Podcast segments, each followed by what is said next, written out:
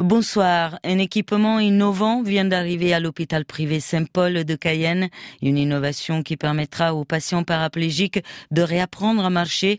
Le reportage de Ludmia Lewis de Guyane la première. Des jambes et un dos mécanique qui avance presque seul. La pointe de la technologie en matière de rééducation à la marche et à la posture debout. C'est la nouvelle acquisition d'une valeur de 250 000 euros de l'hôpital privé Saint-Paul. Frédéric Leclerc-Ritchie est responsable maintenance au sein de Wondercraft, l'entreprise française qui a conçu l'exosquelette Atalante X. Du coup, techniquement, il y a 12 moteurs pour euh, reproduire tous les degrés de liberté des jambes d'un humain. On a tous les mouvements qui sont possibles. Les chevilles sont mobiles, le genou, la hanche, c'est surtout contrôlé par le capteur inertiel qui se trouve dans le dos du patient. Laurent Louveau de la Guigneret est paraplégique incomplet depuis août 2020. Patient de l'hôpital Saint-Paul, il assiste à la présentation avec émerveillement. Je peux marcher un petit peu avec les béquilles, mais je suis pas assez endurant pour pouvoir lâcher le fauteuil. J'avoue, j'ai hâte de l'essayer.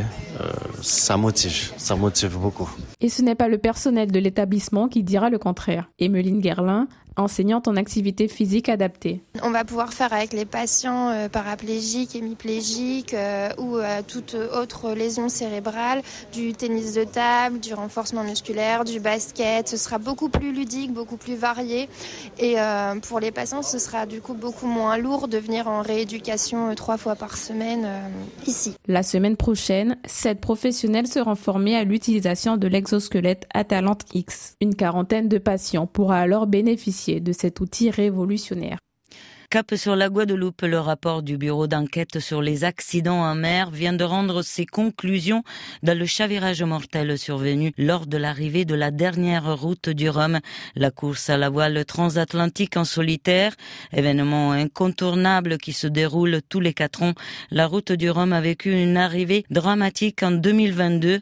Un bateau de plaisance, le Coralia, qui accompagnait sur la ligne d'arrivée le voilier vainqueur, chavire avec à son bord neuf personnes Bloqués sous la coque du bateau, deux passagers se noient. Ce nouveau rapport du bureau d'enquête a relevé des manquements à la réglementation en vigueur. Les détails d'Eric Stimfling de Guadeloupe la première. Le capitaine du Coralia, âgé de 21 ans au moment des faits, est titulaire du brevet d'aptitude à la conduite des petits navires.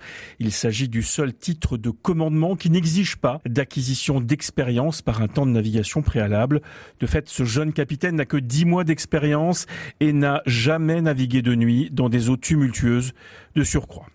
Le Coralia, c'est un navire inscrit en NUC pour navire à utilisation commerciale. Son permis de navigation l'autorise à embarquer jusqu'à 12 passagers, mais il ne peut naviguer que de jour et à une vitesse maximum de 20 nœuds. Or, le cahier des charges d'OC Sport, la société organisatrice de la route du Rhum, imposait une disponibilité H24 et une vitesse supérieure à 25 nœuds.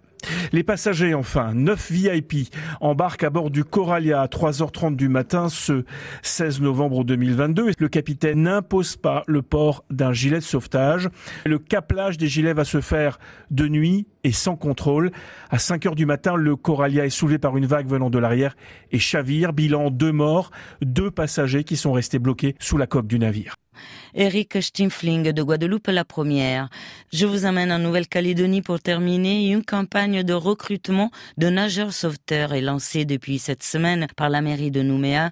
La ville va se doter de personnel dédié à la surveillance des plages et des baies. Une surveillance assurée jusqu'ici exclusivement par les sapeurs-pompiers.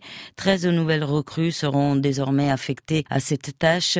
Le commandant Géraldine Bourgon, directrice du centre de secours de Nouméa micro de Cédric Wakauniem de Nouvelle-Calédonie la première.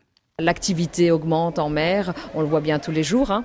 Donc effectivement, on a fait évoluer notre système qui était d'abord une surveillance que les week-ends, après une surveillance euh, en, semaine uniquement à Citrons, et maintenant on se rend compte qu'il est nécessaire de surveiller Citrons et Château-Royal, avec aussi l'augmentation du nombre de touristes. Ça permet en tout cas de professionnaliser cette fonction, effectivement, et d'avoir des gens dédiés euh, tous les jours de l'année à, à la surveillance des plages, et donc forcément on va aussi améliorer la qualité des secours qui seront distribués.